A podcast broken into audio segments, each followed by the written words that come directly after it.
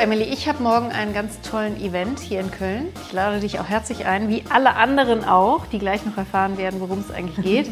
es geht um das Thema Mode und es heißt, ist sozusagen mit dem Hashtag ein T-Shirt fürs Leben äh, gekennzeichnet und organisiert von Femnet. Und wir haben heute einen ganz tollen Gast, eine Frau von Femnet.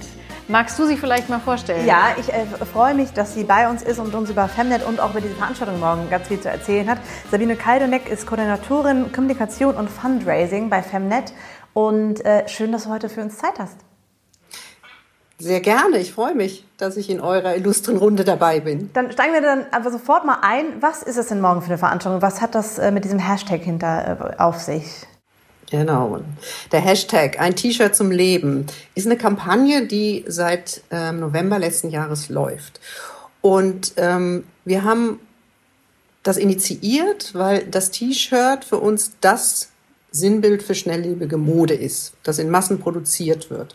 Und gleichzeitig ist das T-Shirt aber ein Sinnbild auch für gereiste Verbindungen zwischen uns, den Konsumentinnen, den Trägerinnen von T-Shirts und den Frauen in der globalen im globalen Süden, in der globalen Bekleidungsindustrie, die das nähen. Für uns ist es ein T-Shirt zum Leben. Jeder hat ein Lieblingst-T-Shirt, was er beim ersten Kuss getragen hat, erstes Konzert oder irgend sowas oder immer im Urlaub.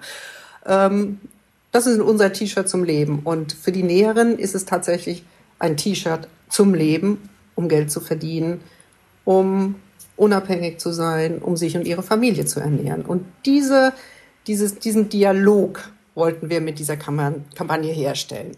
Was, ist denn, was ist denn dein T-Shirt mit der größten Erinnerung? Hast du eins? Ja. Ich habe auch eins, ja tatsächlich. Und das habe ich gar nicht gewusst, dass das eigentlich mein T-Shirt zum Leben ist. Das schleppe ich seit ungefähr 25 Jahren bei jedem Umzug mit. Ich trage es eigentlich gar nicht, aber es kommt immer mit.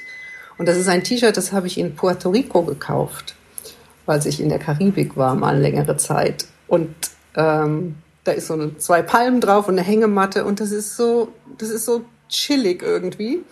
Und durch diese Kampagne, jetzt ist mir klar geworden, dieses T-Shirt ist mein T-Shirt zum Leben, weil es ist immer dabei, jeder Umzug, überall, es kommt immer mit. Und ich, ich werde es jetzt wieder anziehen. Super cool. Ich habe übrigens, ich habe, das glaube ich tatsächlich nicht. Ich bin ja so ein, so ein Aussortierer und ich habe, glaube ich, wirklich kein T-Shirt, was so eine richtige Geschichte erzählt. Furchtbar eigentlich, ne? Hast du? Ja. Du bestimmt. Ich habe so ein Konzert-T-Shirt. Nein, oder? ja, das habe ich auch, aber ich habe gerade als erstes gedacht, ähm, ich habe ein zur Geburt meines Sohnes, ich glaube, das allerhässliche T-Shirt, was ich zu Hause hatte, weil ich dachte, das ist ja wahrscheinlich auch nicht danach so schön, habe ich angezogen und das kann ich, ich weiß noch, dass die Hebamme jetzt mir meinte, was ist denn das für ein T-Shirt? Das ist so, da war so eine Schrift drauf von, äh, von irgendeinem Film, aber und viel zu groß natürlich, weil ich ja hochschwanger war. Ähm, und das ist jetzt auch echt, das ist kein schönes T-Shirt, aber das kann ich auf keinen Fall weggeben. Das kommt auch mit bei allen Umzügen und sonst was. Das hat einfach viel, also würde ich jetzt nie wieder anziehen, aber es ist in meinem Schrank und da bleibt es auch. Ja, und ich habe es auch falsch gesagt eingangs, ne? Ein T-Shirt zum Leben. Ich habe gesagt fürs ja. Leben, aber es ist ja zum Leben.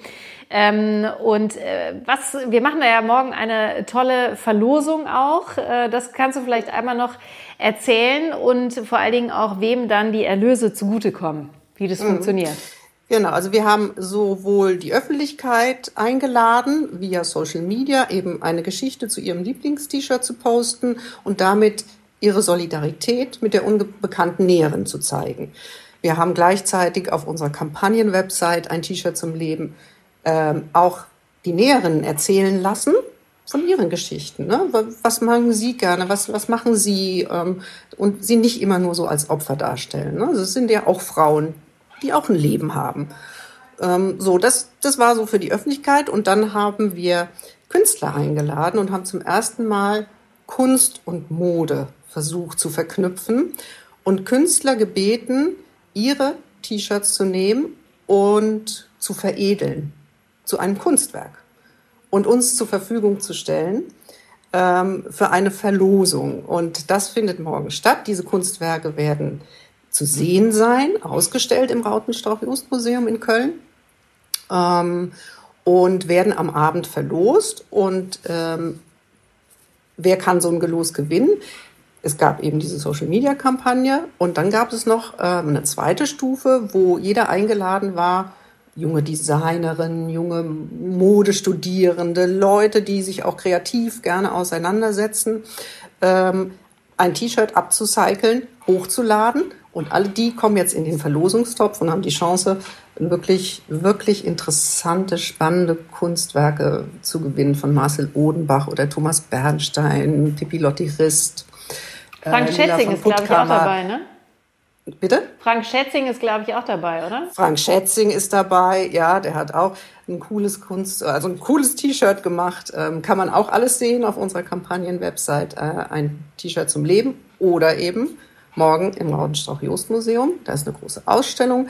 Ähm, dann haben wir auch ganz viel Informationen dazu, ähm, was eigentlich ähm, hinter dem T-Shirt und hinter der Modeindustrie steht. Denn das ist ja das, was wir als Femnet, ähm, als NGO auch mit dieser ganzen Kampagne bewirken wollten. Ähm, wir wollten ja, wir wollten zeigen zum einen Wertschätzung für Mensch und Material, also Wertschätzung für die unbekannte Näherin, Wertschätzung für das Material, denn Klima und Kleidung hängen ja eng zusammen. Ne? Das, darauf wollen wir damit auch aufmerksam machen, ähm, so dass man also auch morgen ganz viel erfahren kann, was hinter der ähm, globalen Kleidungsindustrie steckt und was eigentlich auch noch alles zu tun ist. Vor allem vor dem Hintergrund Arbeitsrechte, Sozialstandards, denn das sind ja ähm, die ureigenen Themen unseres Vereins und unserer Mission, mit der wir uns, also weshalb wir uns gegründet haben. Genau, 2007 habt ihr, äh, seid ihr gegründet worden oder habt ihr euch gegründet ähm, als Mitgedacht e.V., hieß es damals, ist dann 2010 um, umbenannt worden. Ähm, es hat sich viel getan seitdem, aber immer noch nicht genug. Wo stehen wir denn jetzt gerade? Ja, es hat sich total viel getan äh, seitdem. Wenn man denkt, äh, dass mit Rana Plaza 2013 ähm, und dann dem daraus äh, entstandenen äh, Bündnis für nachhaltige Textilien sich erstmalig Gesellschaft, also Zivilgesellschaft, Politik und Unternehmen an einen Tisch gesetzt haben, hat sich zum Beispiel im Thema Arbeitssicherheit in Bangladesch sehr viel getan. Wir müssen, glaube ich, ähm, einmal Sabine Rana Plaza erklären. Das wissen viele Menschen, glaube ich, nicht. Das war der große Fabrikeinsturz mm. damals. Ähm, ja, das war der Einsturz einer Fabrik mit, äh, mit über 1000 äh, ähm, Toten und Verletzten. Ähm, das war eine mehrstöckige Fabrik, Textilfabrik, wo auf verschiedensten Ebenen für alle möglichen Marken und äh, westlichen Textilunternehmen im Akkord genäht wurde. Ähm, es gab überhaupt keine Sicherheitsstandards gar nichts, nichts und es äh, wurde, auf, ich glaube, ein Brand ist, äh, es hat gebrannt und dann ist dieses ganze äh, Ding zusammengestürzt und ähm, und es war, glaube ich, wenn ich das noch anfügen darf, so dramatisch, dass man halt wirklich irgendwie teilweise schon Risse gesehen hatte in den Tagen ja. zuvor und die Menschen, die dort gearbeitet haben, auch darauf aufmerksam gemacht worden äh, haben und dann letztendlich aber tatsächlich gezwungen wurden, dort weiter zu bleiben und dann eben äh, mhm. ihr Leben verloren haben. Also wirklich eine ganz dramatische Geschichte. Ja, und das war tatsächlich, weil es so dramatisch war, auch ein bisschen der Wendepunkt, ja, für die Textil- und Modeindustrie. Ähm, wie gesagt, also es wurde damals ganz viel dann zum Thema Arbeitssicherheit getan, ein, ein Abkommen auch mit der Regierung in Bangladesch vereinbart, der Akkord, zu dem sich dann Politik und Unternehmen und Produktionsbetriebe verpflichtet haben, gewisse arbeitsrechtliche, ähm, ja, arbeitssicherheitsrechtliche Standards einzuhalten. So, das ist das eine. Ähm, was wir halt bei Femnet sehen, ist das Thema Arbeitsrechte für Frauen ähm, dass das schrittweise sich verbessert hat, aber ähm, dass es halt ja immer noch so ist, dass man Strukturen schaffen muss, damit Frauen, die in der Textilindustrie arbeiten, in Indien, Bangladesch, Myanmar, ähm, dass sie einfach auch ihre, also dass sie verstehen, welche Rechte sie haben und dass Arbeitsrechte auch eingehalten werden. Und ähm, das ist so der Ansatz unserer Arbeit. Ähm, wir wollen eben Strukturen schaffen, ähm, gewerkschaftliche Strukturen, ähm, Rechtshilfe, Trainings für Textilarbeiterinnen, dass sie einfach lernen, ihre Rechte kennenzulernen, sich gegen arbeitsrechtliche Verstöße auch wehren zu können und gegebenenfalls auch zum Beispiel Rechtsbeistand einholen zu können. Und das ist eine strukturelle Hilfe. Das hat jetzt, wir machen halt keine Katastrophen- und Nothilfe, sondern wir sagen halt, dass solche Strukturen langfristig den Frauen mehr helfen werden. Ja, und wir wollen ja auch, dass Frauen arbeiten, aber sie sollen zu fairen Bedingungen arbeiten. Sie sollen zu fairen Löhnen arbeiten. Existenzsichernde Löhne ist zum Beispiel ein großes Thema, ja, was ähm, in vielen Ländern nicht eingehalten wird. Ähm, das versuchen wir zum Beispiel eben auch mit Kampagnenarbeit zu unterstützen. Kannst du aufmerksam zu machen in der Öffentlichkeit für sowas. Ne? Kannst du uns ähm, vielleicht nochmal ja. sagen, was, wie dramatisch denn die Situation ist? Weil das hört sich, also wir, wir können uns das, glaube ich, gar nicht vorstellen, unter welchen dramatischen ähm, mhm. Situationen diese oder Bedingungen diese Menschen arbeiten müssen, diese Frauen. Ähm, vielleicht kannst du das nochmal ein bisschen erläutern. Ja, also wir sind ja auch viel vor Ort und schauen uns tatsächlich auch Produktionsbetriebe an, wenn wir reinkommen. Ähm, wir rütteln aber dann oftmals so lange an den Toren, dass wir auch wirklich reingelassen werden. Naja, also was ähm, so, eine, so eine klassische Situation ist, ähm, Frauen äh, müssen unheimlich lange arbeiten, die sitzen da teilweise 10, 12 Stunden, haben keine Möglichkeiten, zum Beispiel mal auf die Toilette zu gehen, ähm, haben keine Hygieneräume, trauen sich gar nicht, äh, eine Pause zu machen, weil der Druck der, der, der, der Einkäufer so groß ist und an die Produktionsbetriebe weitergegeben werden, dass halt genäht werden muss bis zum Umfallen. Ähm, viele Frauen, äh, ja, sage ich mal, haben, haben überhaupt keinen Mutterschutz, sitzen da, sind schwanger, trauen sich auch nichts zu sagen, weil wer ausfällt, wer ähm, krank wird, verliert sofort die Arbeit. Es gibt ja gar keinen Arbeitsschutz. Es gibt weder Mutterschutz noch Arbeitsschutz, ne? solche Sachen. Ähm, und ähm, die Frauen, viele dieser Näherinnen kommen ja auch aus ähm, sind, sind Migrant Workers, also Wanderarbeiterinnen, kommen von weit her, äh, müssen ihre Familie mit unterstützen, ne? haben also auch diese Doppelbelastung, dass sie sowohl unfassbar lange und, äh, und, und unbezahlte Überstunden ähm, schieben müssen, das ganze Geld möglichst nach Hause ähm, schicken müssen ähm, und das ist eine totale Belastung ne, für die Frauen. Ähm, sind ganz elende Zustände. Ähm, vielleicht, wenn ich das erzählen darf, ist, wir haben, weil wir da auch eigentlich ziemlich viel erreicht haben. Wir haben einmal ein, Projekt äh, initiiert vor etwa drei Jahren, ähm, übrigens zusammen auch mit äh, großen Modeunternehmen. Ne? Ähm, das äh, war das Projekt gegen moderne Sklaverei. Und zwar im Südindien äh, sind die ganzen Spinnereibetriebe. Und da werden junge Mädchen vom Land gelockt ähm, ähm, in diese Betriebe. Und das ist ein System, das nennt sich Sumangali-System. Und Sumangali heißt ähm, schöne Braut. Und diese jungen Mädchen werden gelockt und sagen, ihr könnt jetzt hier, kriegt ihr einen Job, könnt zwei, drei Jahre arbeiten. Ähm, werdet viel verdienen und dann werdet ihr eine schöne Braut. Dann werdet ihr nämlich ähm, verheiratet. verheiratet werden können. So, und diese Mädchen leben tatsächlich wie in Labor Camps in diesen Spinnereien. Ja, die können nicht, die, die können nicht raus, die haben keinen Kontakt zur Familie, die leben auf dem Fabrikgelände ähm, und werden ausgebeutet und haben, sind junge Mädchen, haben keine Chance, ähm, sich in irgendeiner Weise, sag ich mal, zu zu strukturieren, irgendwelche Beschwerden vorzubringen oder irgendwas. Ja. Und wir haben zusammen ähm, eben auch mit, mit äh, großen Unternehmen das geschafft, ähm, dass wir eben mit diesen, ähm, mit diesen Fabriken in dieser Region tatsächlich ähm, Trainings entwickelt haben, ähm, Beschwerdemechanismen eingeführt haben. Und da haben sich über 180 Fabriken dran beteiligt. Das ist wirklich toll. Und die haben tatsächlich mit ungefähr 20.000 Arbeiterinnen erste Trainings durchgeführt, haben sich dazu bereit erklärt, ähm, ähm, kleine Beschwerdestellen einzurichten und so weiter. Das ist ein Riesenerfolg. Das haben wir über drei Jahre gemacht. Und ähm, das hat für diese ganze Region dieses System, dieses Sumangali-System komplett ins Wanken gebracht.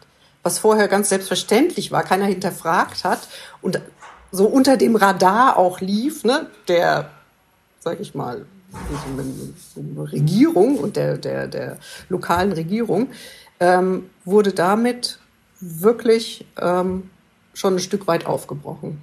Also ne, das ist so ein, so ein Beispiel, wie auch so strukturelle äh, Arbeit vor Ort, wie wir sie machen, wirklich ähm, was zur Veränderung beiträgt. Du darfst hier auch gerne sagen, welches Unternehmen das war, mit dem ihr da zusammengearbeitet habt. Wir sind ja an niemanden gebunden. Also ja, das sind Unternehmen, die auch Mitglied im Textilbündnis sind. Das ist zum Beispiel Otto, da war, ist Chibo sehr engagiert gewesen, Kick und Hugo Boss.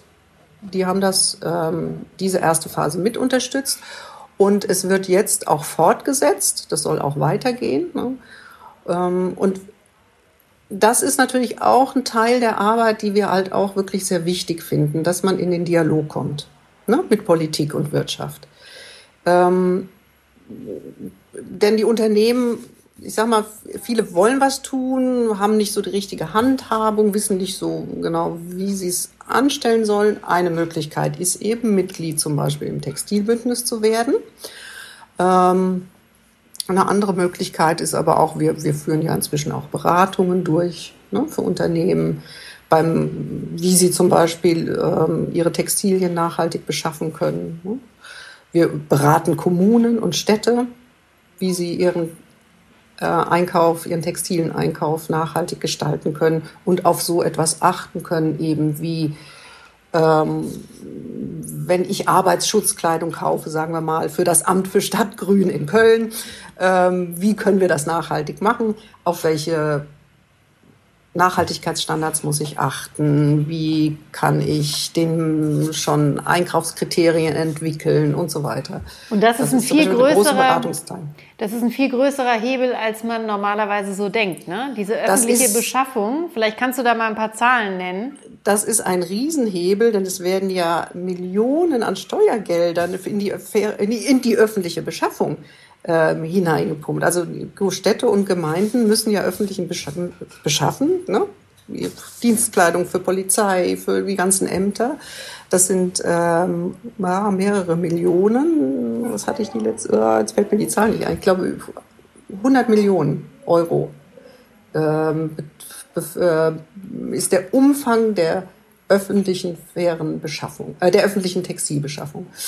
Und jetzt stellt euch mal vor, ne, wenn wir mehr und mehr Kommunen und Gemeinden dahin bringen, ähm, solche Kriterien an ihre Lieferanten auch zu stellen, ähm, dann wird das den Markt natürlich verändern. Ja?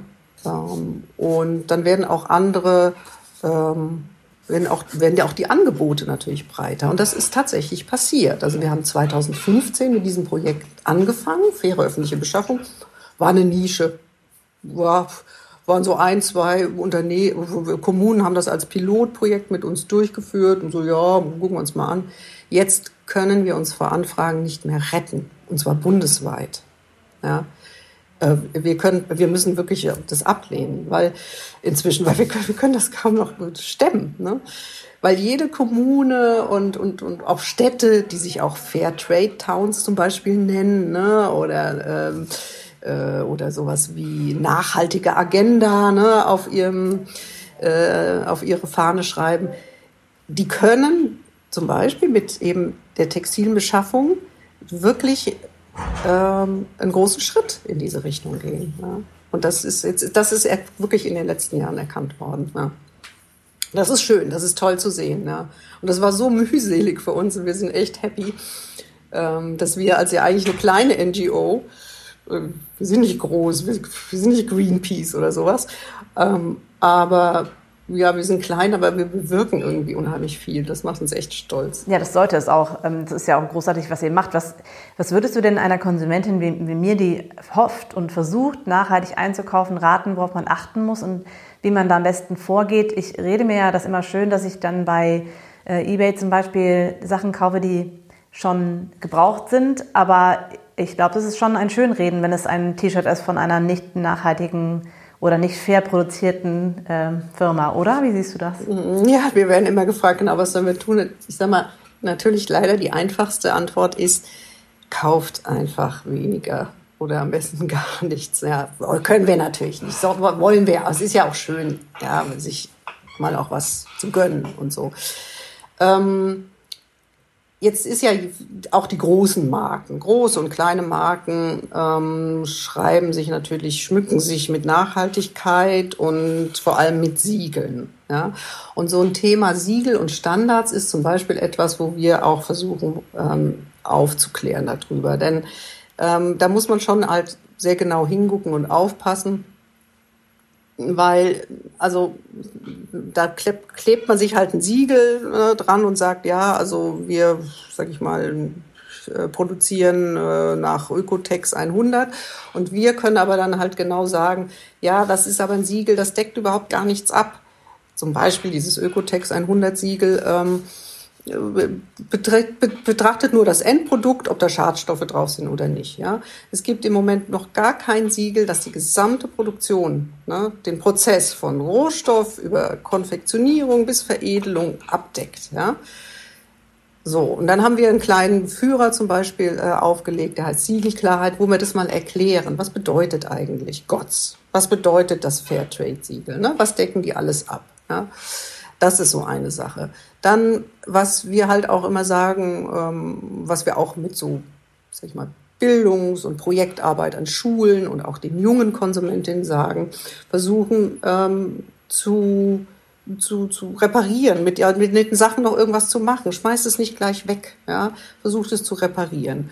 Ähm, kauft, ähm, wenn ihr was kauft, guckt euch die kleineren Labels an. Es gibt im Moment sehr, sehr viele kleine äh, junge Labels, die haben nicht viel im Sortiment. Ja, die haben äh, keine zwölf Kollektionen im Jahr und äh, Produkte immer verfügbar, sondern die haben, sag ich mal, zwei, drei Sachen und vier, fünf Größen. Ja, und wenn es weg ist, ist es weg. Ja, das ist zum Beispiel ziemlich gut, ziemlich nachhaltig. Das ist halt nicht immer verfügbar. So, ja.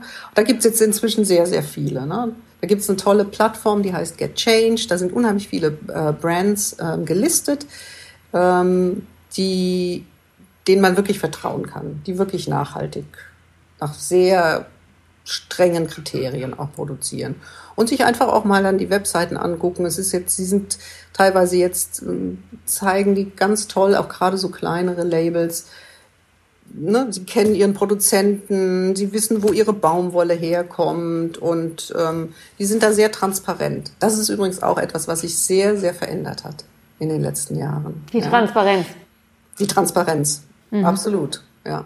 Aber ich würde gerne nochmal äh, nachfragen. Du hattest ja gerade auch gesagt, die Initiative, die ihr dort gestartet äh, hattet, äh, mit großen Playern, sage ich jetzt mal, Otto, Chibo, Kick war, glaube ich, auch dabei. Ja, genau. Äh, ne? Also ich würde gerne nochmal darüber reden, ihr als Femnet, ähm, ihr habt euch ja auch ein Stück weit geändert und geöffnet. Ne? Ähm, also das, wir arbeiten ja jetzt auch schon seit einigen Jahren zusammen und mhm. kennen uns und ähm, ich glaube, das ist total wichtig. Aber ihr hättet früher vielleicht vielleicht nicht unbedingt mit den gerade genannten Unternehmen auch zusammengearbeitet, oder? Ja, ja, nee. Also wir, wir kommen ja aus einer sehr kritisch, äh, feministisch kritischen äh, Ecke, sage ich mal. Ja, und das ist, glaube ich, auch gut so. Und warum wir lange, also warum wir sehr kritisch waren und es immer noch sind, ist schon natürlich auch der Grund, damit wir unsere Glaubwürdigkeit ne, behalten. Ähm, wir wollen ja ähm, auch jetzt diesem, dieser Tendenz so des Greenwashings auch keinen Vorschub leisten. Also wir sind ja schon dafür da, dass wir eben genauer hingucken ne? und auch ein bisschen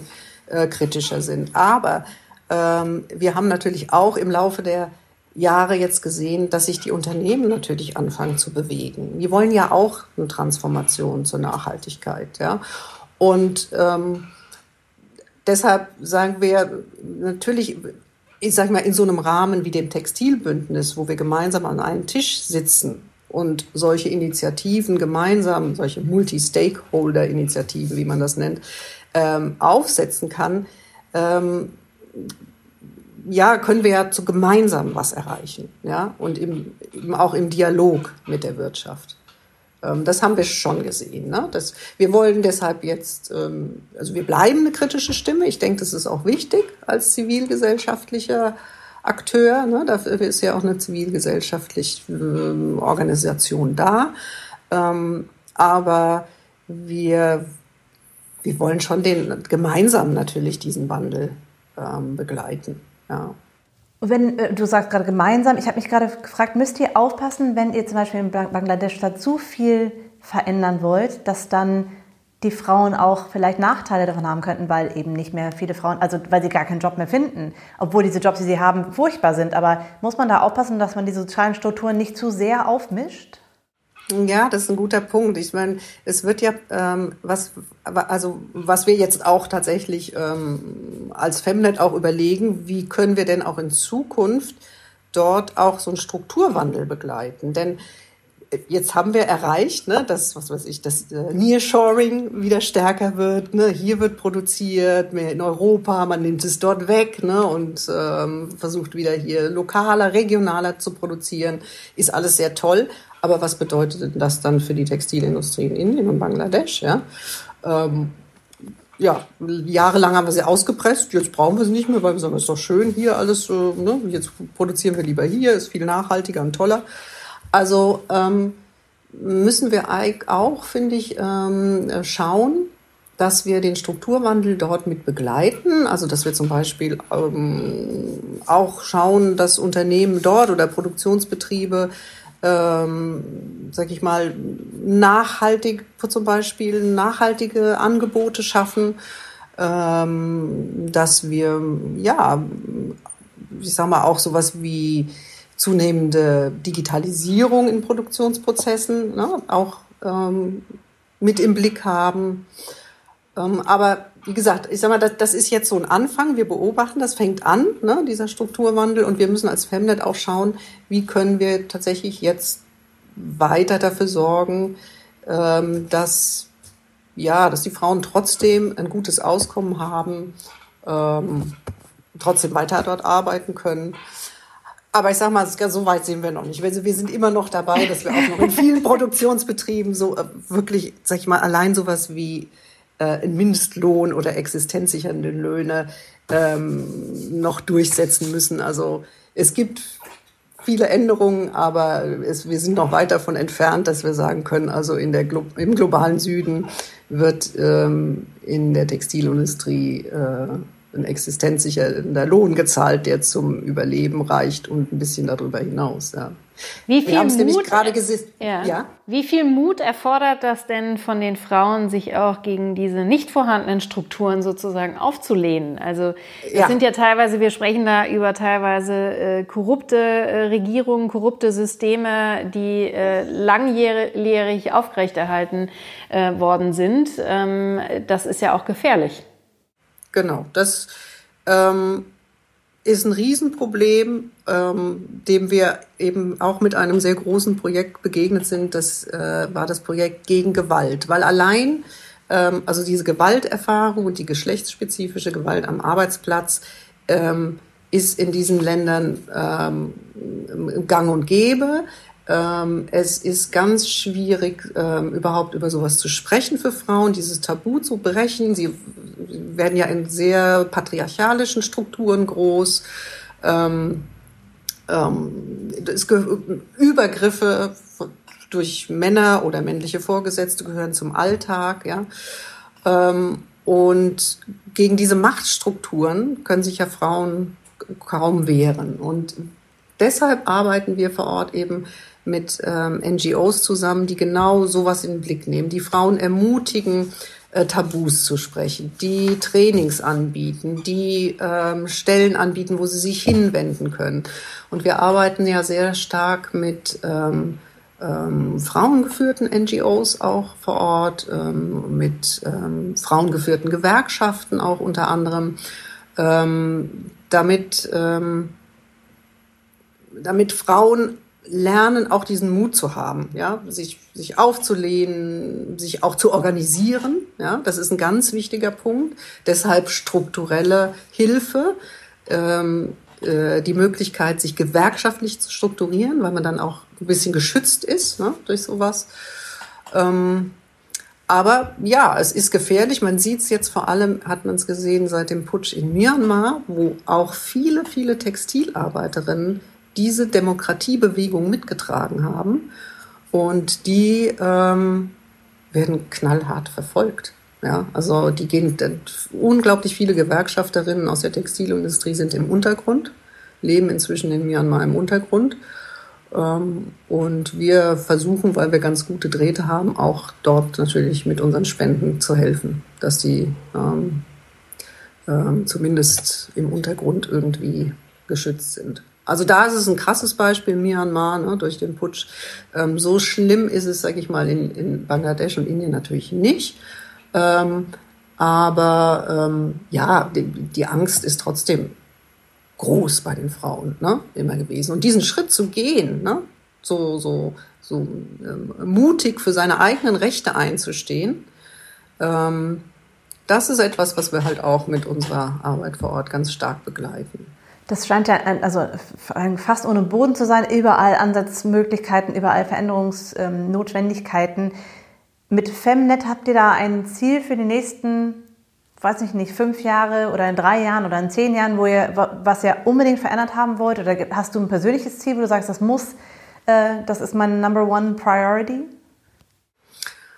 Ähm, ja, also ich würde, wenn, wenn wir ähm, so weit kommen, dass zum Beispiel das Thema ähm, Gewalt ähm, nicht mehr vorkommt, ja, das, das wäre schon, also das wäre schon gigantisch, ja.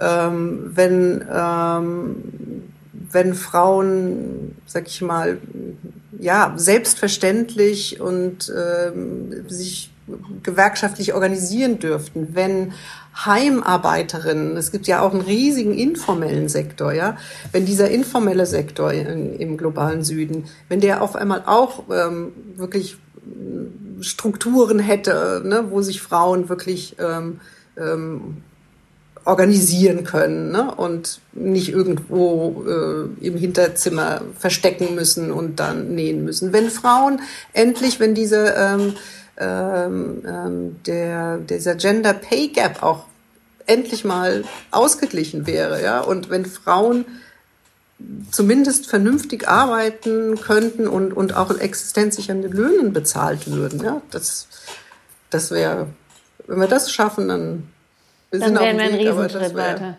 Klasse.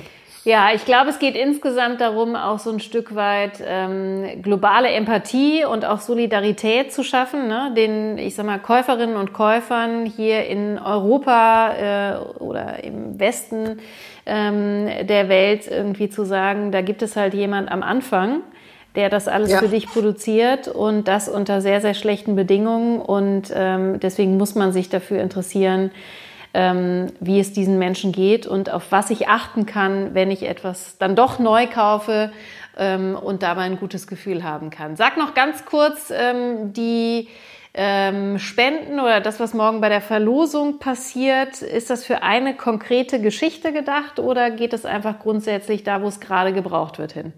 Also ähm, da, wo es gerade gebraucht wird, das ist uns am liebsten, weil wir so viele Stellen haben und so viele ähm, Projekte, wo wir helfen müssen. Aber ähm, ein Hauptteil wird in unser neues Gesundheitsprojekt gehen, denn ähm, wir werden jetzt ähm, ähm, den, das Thema ähm, ähm Gesundheit in den Blick nehmen, denn die Folgen von, von Gewalt und von diesen schlechten Arbeitsbedingungen haben enorme äh, psychische wie physische ähm, Auswirkungen auf die Frauen. Und das nehmen wir mit einem ganz großen, neu angelegten Projekt, ähm, das Indien und Indonesien und sowohl die Bekleidungs- als auch die Leder- und Schuhindustrie in den Blick nehmen wird, ähm, ähm, starten wir jetzt damit Frauen nicht nur einen, einen, sicheren Arbeitsplatz haben, faire Arbeitsbedingungen, sondern auch gesunde Arbeitsplätze haben werden. Also Hashtag ein T-Shirt zum Leben. Da könnt ihr nachschauen, ähm, also unter dem Hashtag auch, was für tolle Kunststücke zustande gekommen sind. Morgen ist die Veranstaltung in Köln und auch danach wahrscheinlich auch online kann man sich die Sachen noch anschauen. Ne? Das wäre ja schade, wenn es dann weg wäre. Ansonsten, ja, ne? Kann man sich noch anschauen. Und genau. die, kann man die ja Kampagnen-Website wird weiterlaufen. genau. ja. Und wer weiß, was sich daraus noch entsteht. Wir haben jetzt schon so viele Anfragen, dass auf einmal Verbände und Organisationen kommen, so, oh, wir würden auch gerne mit euch so eine T-Shirt-Kampagne machen. Und ja, Das ja, wird bestimmt toll, auf einmal ist das so, ne? Also auf jeden Fall, Emily hat es gerade richtig gesagt, spenden kann man immer. Insofern ja. euer Spendenkonto, das, das, verlinken wir natürlich auch in den Show Notes. Und danken Super. dir ganz herzlich für diese Einblicke in eure wertvolle Arbeit und sagen Tschüss an alle, die zugehört haben. Genau, äh, schön, dass ihr dabei wart. Und äh, wenn es euch gefallen hat, dann hinterlasst uns gerne ein Like. Ansonsten hören wir uns bald wieder hoffentlich. Und ja, von mir auch ein, ein ganz großes Dankeschön für diese, ja, für diese tolle Arbeit und für die Zeit, die du heute hattest. Vielen herzlichen euch. Dank.